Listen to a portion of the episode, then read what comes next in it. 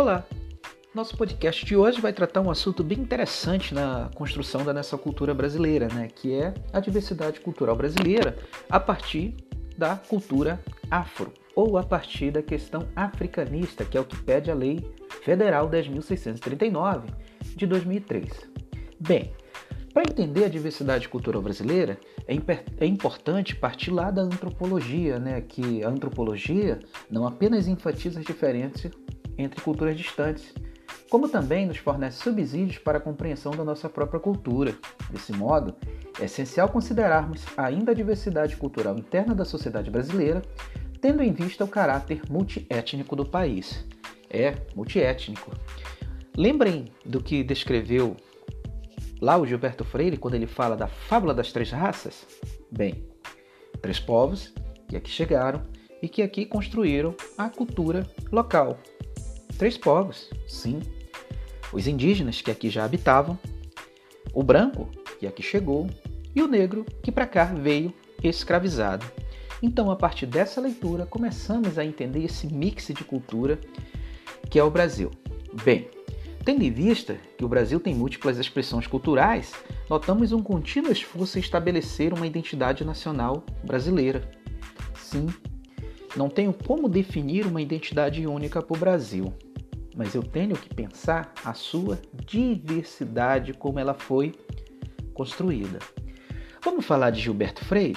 Bem, o Gilberto Freire ele escreveu um livro fantástico chamado A Casa Grande e Senzala, onde ele começa a entender todas as relações construídas entre o branco e o negro.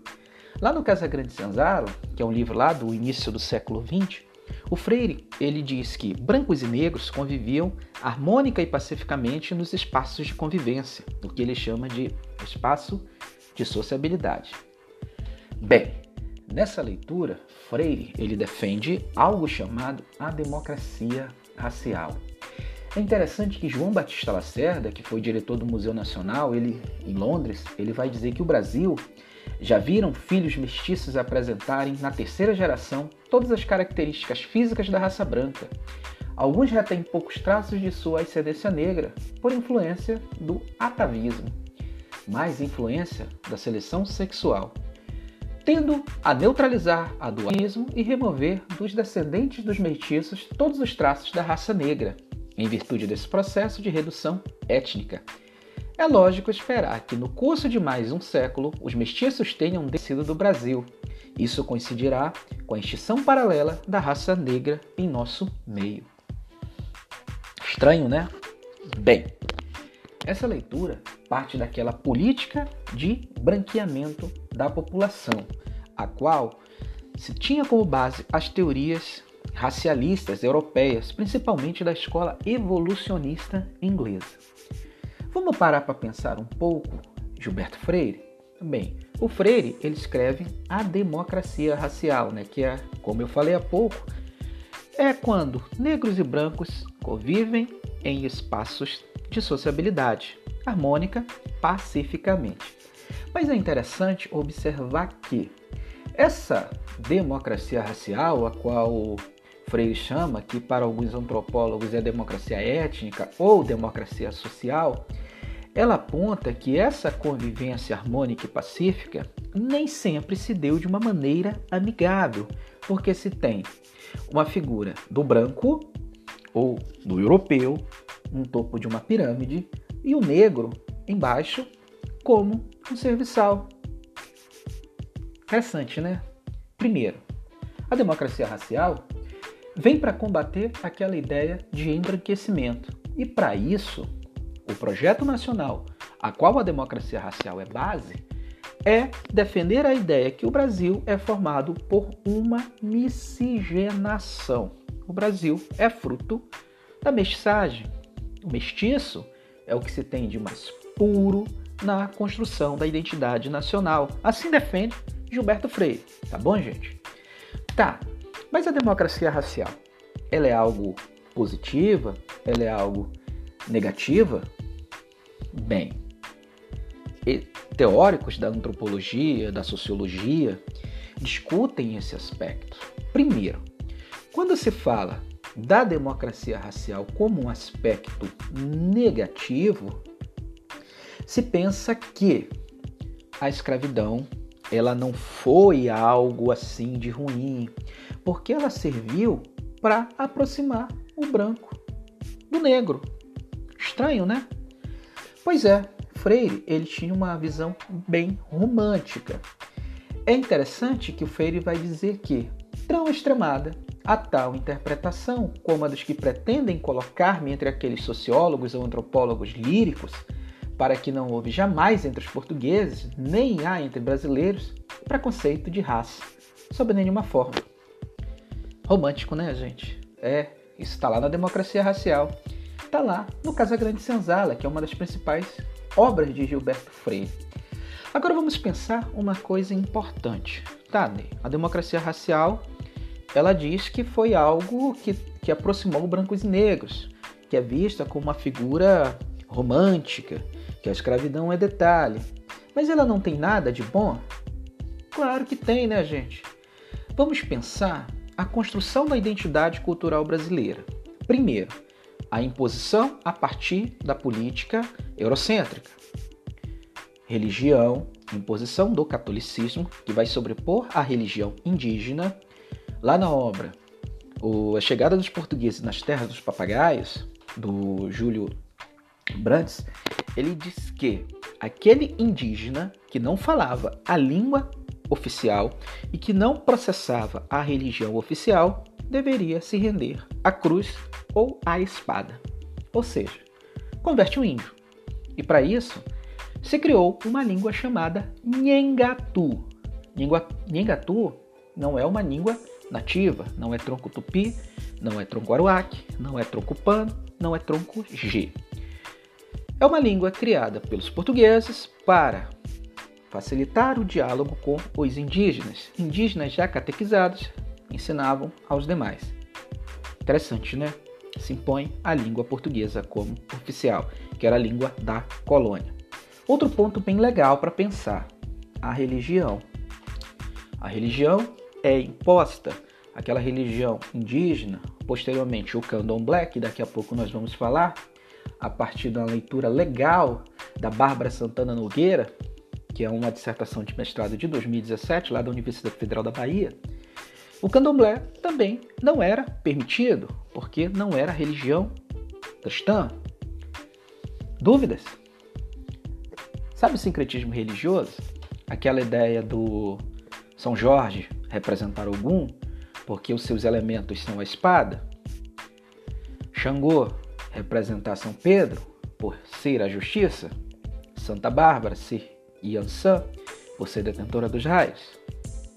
Pois é, sincretismo religioso se utiliza do catolicismo para ocultar o candomblé. Nós vamos já falar sobre isso. Então você tem, como fala a toada do Garantido lá de 1998, trouxeram a cruz e os arcabuzes para impor a cultura. Interessante, né? Tá, mas e a democracia racial do Freire? O que, que tem de positivo? Bem, a democracia racial foi usada como política de governo por Getúlio Vargas. É o cara lá do Estado Novo. A, a partir das leituras de Gilberto Freire, o Vargas passa a defender que o negro tem importância na construção da cultura brasileira.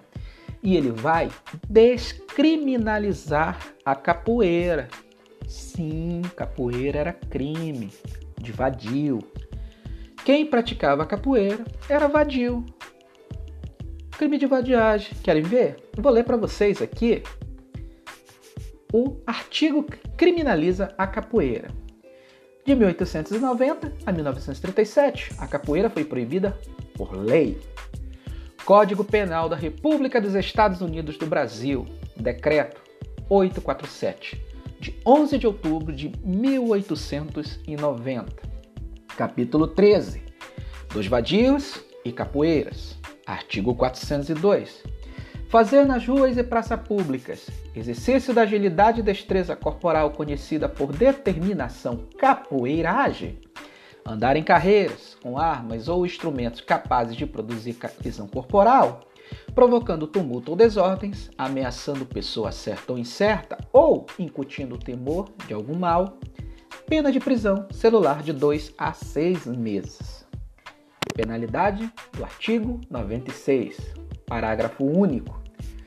É considerado circunstância agravante pertencer ou capoeira de alguma banda ou malta aos chefes ou cabeças se empenará, se imporá a pena em dobro. Interessante, né? Mas aí, lá em 1937, a Secretaria de Educação conseguiu o registro oficial de que a capoeira poderia fazer parte lá da educação física. E o Getúlio Vargas descriminaliza a capoeira, que passa a ser considerada patrimônio da cultura brasileira. Tá, mas o que, é que isso tem a ver com a democracia racial? Gente, o Gilberto Freire, ele defendia que por o Brasil ser um país mestiço, mistura de raça, mestiçagem, fábula das três raças, aspectos da cultura negra, da cultura indígena, deveriam ser incorporados na construção da identidade nacional. Ponto positivo, né, gente? Sabe o futebol? Aquele esporte lá que o brasileiro para para assistir? Então, o futebol ele era proibido para negros. E o Gilberto Freire pela democracia racial, ele vai escrever um artigo fantástico lá na Copa de 38 para justificar o negro na seleção brasileira. Ele está falando de Domingos da Guia, tá? O diamante negro. Dois dias depois de o Brasil ser eliminado na Copa de, do Mundo de 38 pela Itália, Gilberto Freire publica um artigo sensacional no Diário de Pernambuco. Ainda tomado pelo calor da disputa, e neste texto que Freire cunha o termo futebol mulato. Isso e vai defender que o futebol brasileiro deveria se incorporar negros, porque negro tem a malevolência, tem o gingado, tem a força física, vocês sabem o que acontece depois, né? Surgiu um neguinho lá nas Minas Gerais, chamado Edson Arantes do Nascimento, e o resto vocês sabem, né? Tricampeão do mundo no México em 70. Mas falando em futebol, a gente não pode deixar de falar do Clube de Regatas Vasco da Gama. O Clube de Regatas Vasco da Gama foi o primeiro clube do Brasil a aceitar negros no futebol o time dois camisas negras. Bem, o Vasco incorporou o que para nós de fato, de fato é um troféu, como fala João Ernesto Ferreira, né, vice-presidente das relações do Vasco. Lá na década de 20, o Vasco montou um time com jogadores negros, ou como eles afirmam no documento dos camisas negras, classes sociais menos favorecidas. Foi campeão da segunda divisão em 1922, com operários, choferes, pintores, faxineiros. Lá, assim, vai disputar a primeira divisão, né, já com clubes consagrados no Rio de Janeiro, ó, anos 30, tá, gente? Anos 20, anos 30. América, Botafogo, Bangu, Flamengo, Fluminense. Com base de trabalhadores braçais, mantido no plantel, o Vasco das bancou favoritos com 11 vitórias em 14 jogos e faturou o título do campeonato organizado pela Liga Metropolitana de Desportos Terrestres. Incomodados pela sessão meteórica dos vascaínos, rivais decidiram criar uma nova liga. Ó o Vasco aí, cara, com as camisas negras, reinventando o futebol. Sim, o Vasco da Gama foi o primeiro time a ter jogadores negros. O ato público que pode maculá-los nunca será praticado com a solidariedade dos que dirigem a casa que os acolheu, nem sob o pavilhão deles, com tanta galhardia, cobriram de glórias. Ou seja, foram proibidos, era algo tabu na época, mas o Vasco foi, fez o time dos camisas negras, foi campeão lá no Rio de Janeiro. O que posteriormente o Fluminense, com o pó de arroz, o Grêmio, gente, de Porto Alegre, que era proibido pelo estatuto, pessoas de cor passam a aceitar negros. Tani, tá falando disso para defender o Vasco? Não. Tô falando disso para mostrar que a democracia racial de Gilberto Freire ela traz um aspecto positivo. Foi só o futebol e a capoeira? Não. Os símbolos elencados da MPB, que, do samba, que são vinculados hoje à nossa identidade, o próprio boi bumbá, lá o meu garantido no Amazonas, também parte dessa bricolagem, dessa defesa da democracia racial de Gilberto Freire. Interessante, né? Mas deixa eu comentar um pouco o que a Bárbara escreve quando a gente fala do candomblé, que o candomblé também ele era algo perseguido, né? O delegado Pedrão, que o Nina Rodrigues descreve no Negro da Bahia de 1930, aponta essa perseguição. A Bárbara Santos Nogueira, ela tem uma dissertação bem interessante de domínio público chamada Notícias de um Batuque, o jornal A Tarde e a Perseguição dos Candomblés de Salvador entre 1912 e 1937. Nessa dissertação de mestrado da Bárbara, de 2017, na Universidade Federal da Bahia, tem um ponto bem interessante que eu gostaria de colocar, que ocorreu lá em 1934, que parte da leitura da democracia racial para começar a descriminalizar tudo aquilo que se tinha a partir lá da cultura afro-brasileira. Em novembro de 34, 1934, reuniam-se diversos intelectuais na capital pernambucana, no Recife, a fim de discutir a questão negra no Brasil, problematizar o conceito de raça e buscar a valorização do negro em torno da democracia racial apresentada e construída por Gilberto Freire na Casa Grande Senzala. Sabe quem organizou, gente, esse evento que defendeu a incorporação da cultura africana no Brasil? Gilberto Freire. Olha o nome do cara aparecendo aí novamente. Esse primeiro congresso realizou entre 11 e 16 de novembro no Teatro Santa Isabel de Recife, com a contribuição do governo, de partidos e instituições religiosas, todas indicadas por Freire, a fim de ter certa autonomia. Em contrapartida, recebe grande apoio de valores progressistas da sociedade pernambucana.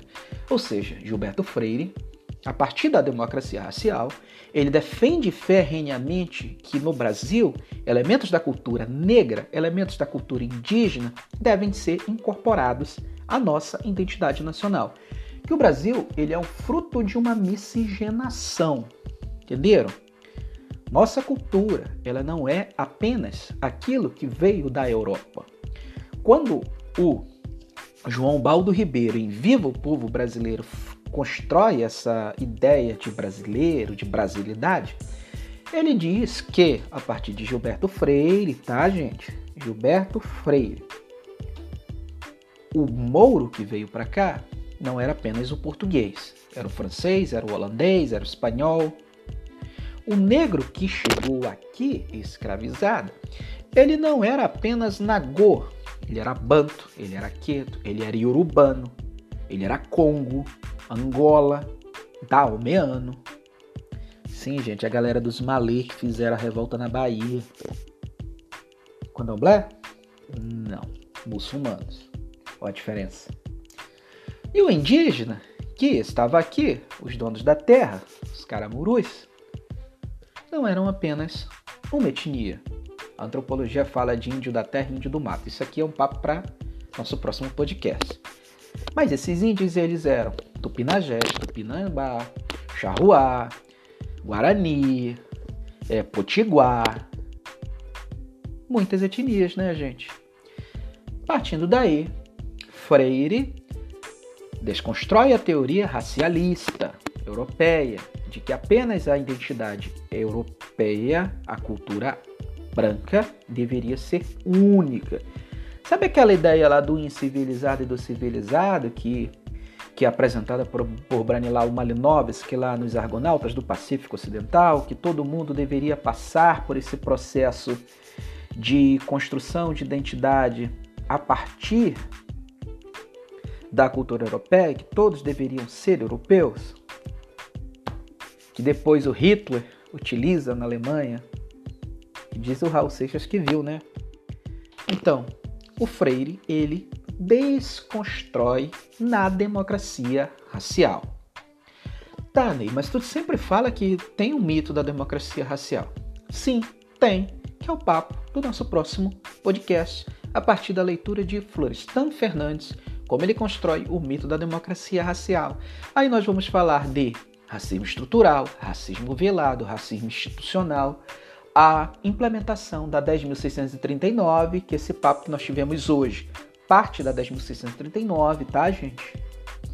Vamos falar de Lilia Moritz Soares, a construção do racismo, partindo da leitura de Florestan Fernandes, e comparar o que escreveu Horaci Nogueira e Gilberto Freire na construção do preconceito de marca, preconceito de origem. Entendido, galera? Ó, dúvidas? É só fazer um sinal. Valeu!